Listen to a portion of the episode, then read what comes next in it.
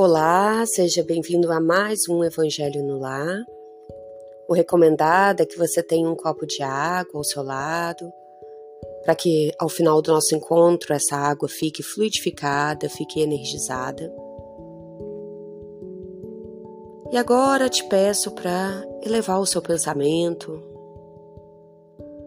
para que sobre os cuidados do seu anjo da guarda, sua inteligência cresça, se desenvolva para que você se aproxime cada vez mais de Deus.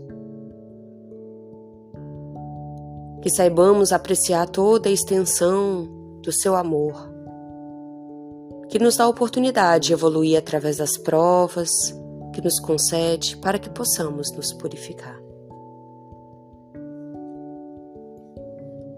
Agradeça por mais este momento de conhecimento.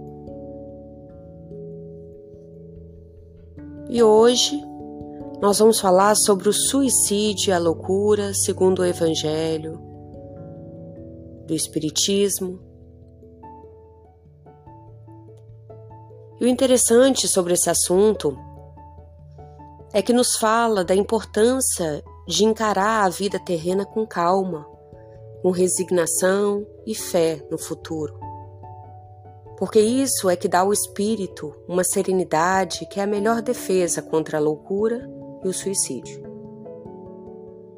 Segundo o Evangelho, a maior parte dos casos de loucura se deve às perturbações produzidas pelas contrariedades da vida, que o homem se julga sem forças para suportar.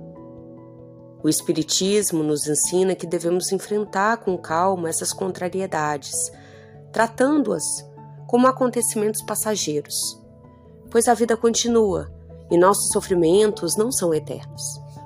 O desespero e a perturbação que às vezes se abatem sobre nós ficam muito atenuados quando possuímos esse conhecimento espiritual. Todos os suicídios têm como causa principal um descontentamento.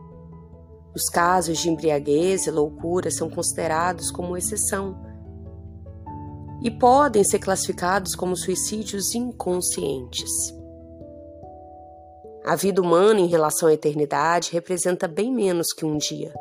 Portanto, aquele que tem a certeza de ser infeliz apenas por um dia e sabe que nos dias seguintes estará melhor, consegue ter mais paciência, pois percebe que a infelicidade é apenas momentânea. O homem só se desespera quando pensa que seus sofrimentos não terão um fim.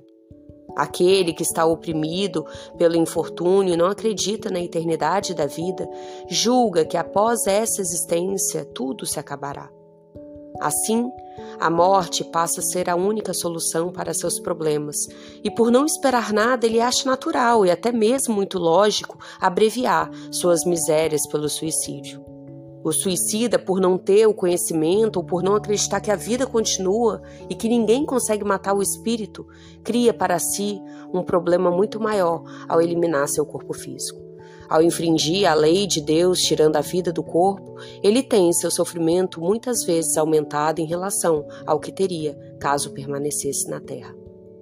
E os principais incentivadores do suicídio e que levam o homem à fraqueza moral são a descrença em alguma religião, a dúvida de que a vida continua após a morte, as ideias materialistas e a revolta contra os infortúnios da vida.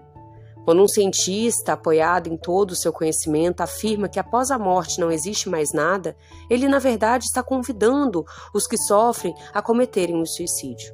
A conclusão é lógica, pois se o suicídio é o único remédio para o sofrimento e após a morte se encontra o nada, por que continuar sofrendo por mais tempo?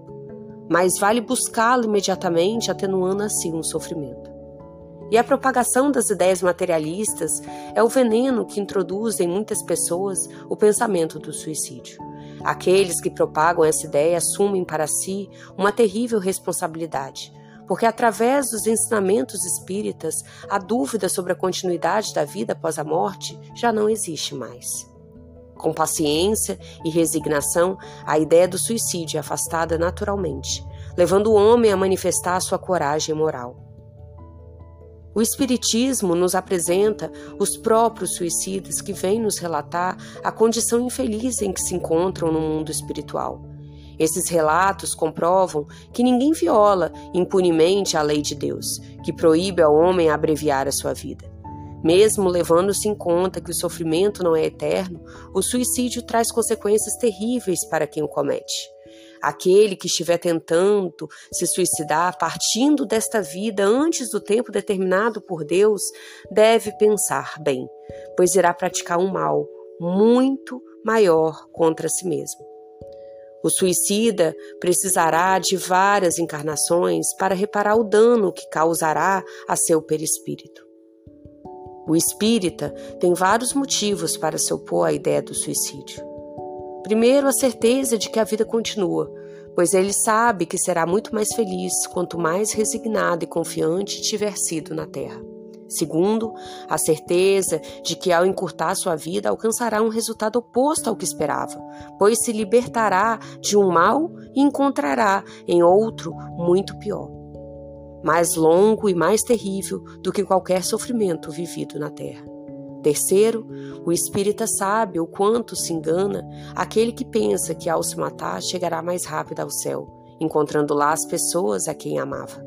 Quarto, o suicídio, trazendo-lhe somente decepções, está contra seus interesses. Por essas razões, o conhecimento da doutrina espírita já conseguiu evitar um grande número de suicídios, Podemos concluir que quando todos tiverem um conhecimento espírita, não haverá mais suicídios conscientes. Comparando os resultados da doutrina materialista com a doutrina espírita em relação ao suicídio, verifica-se que a lógica do materialismo conduz ao suicídio, enquanto que a lógica do espiritismo o evita, fato que a observação da vida real confirma. Faça uma respiração lenta, profunda, internalize esse conhecimento. Eleve seu pensamento fazendo sua oração pessoal. Agradecendo pela sua vida, pela sua família, amigos, colegas, por aqueles que estão precisando de um amparo físico, emocional, mental.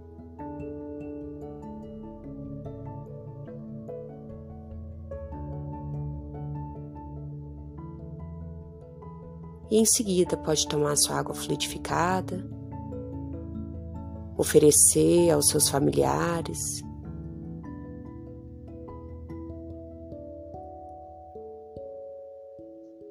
espero que você esteja comigo no nosso próximo Evangelho no Lar.